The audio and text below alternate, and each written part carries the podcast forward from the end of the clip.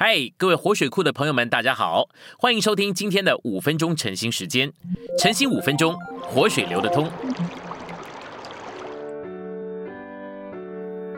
第五周周三，我们今天有两处的经节。第一处经节是马太福音十八章十九节。我又实在告诉你们，你们中间若有两个人在地上，在他们所求的任何事上和谐一致，他们无论求什么。都必从我在诸天之上的父得着成全。第二处是使徒行传一章十四节，这些人同着几个妇人和耶稣的母亲玛利亚，并耶稣的兄弟，都同心合意，坚定持续的祷告。我们来到信息选读，马太福音十八章第十九节用了一个特别的希腊字，叫做 “symphonio”。这个字呢，是用来表征同心合意的意思。这个字原始的意思呢是和谐的、一致的，它指的是乐器或人声所发出来和谐的声调。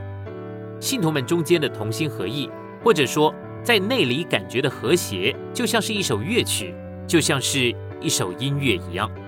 当我们同心合意的时候，在神的眼中，我们对于它就成了一首乐曲，我们成了一篇诗章，不仅是文字的，更是有声音、有音调、有曲调的。像这样的同心合意，乃是一的合人。换句话说，一就像果核，而同心合意就像合人。行传一章十四节用另外的一个希腊字来指明同心合意，homothomet。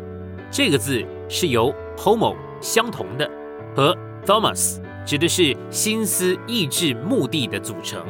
这个字是用来指整个人内里感觉的和谐。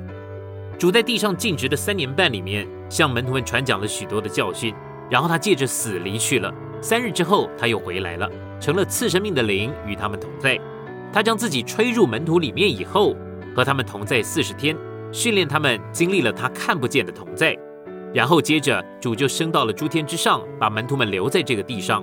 那一百二十个人除了祷告以外，什么也不做。他们祷告的关键乃是同心合意。所以呢，在马太福音第十八章第十九节，主说到两三个人在祷告中和谐一致的这件事。这一节的和谐一致是没有同心合意那么强的字。同心合意的希腊文 homothomadon，这个意义是非常强的，而且包罗很广的。在中文圣经和合本里面，把这个字译为同心合意，意即相同的心思和相同的意志。在罗马书十五章六节，钦定英文译本。把这个字译为同一个心思，在使徒行传里面，那一百二十个人是在同一个心思里面祷告，他们在整个魂和心里有相同的心思和相同的意志，带着一个相同的目的。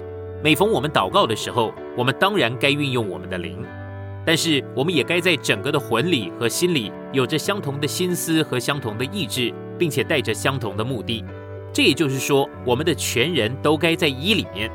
主升天以后，那一百二十个人就成为了像这样的人，他们乃是在整个的魂里和心里有着同一的心思、同一的意志，带着同一的目的，他们同心合意。这意思就是他们的全人是一。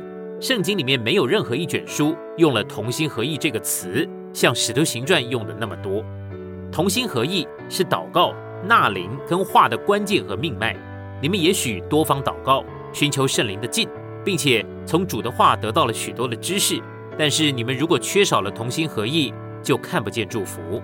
在使徒行传里面有三个项目：祷告、纳灵与话，以及同一个关键，也就是同心合意。然而到了十五章以后，这卷书里面不再使用同心合意这个词，这多多少少还是，甚至在使徒行传所记述的那段期间，同心合意就失去了。第十五章记述了使徒和长老在耶路撒冷召开会议，要解决关于割礼的搅扰。在第十五章的末了，巴拿巴和保罗之间有异议。从这次事件之后，我相信在使徒行传之中，同心合意多多少少就已经失去了。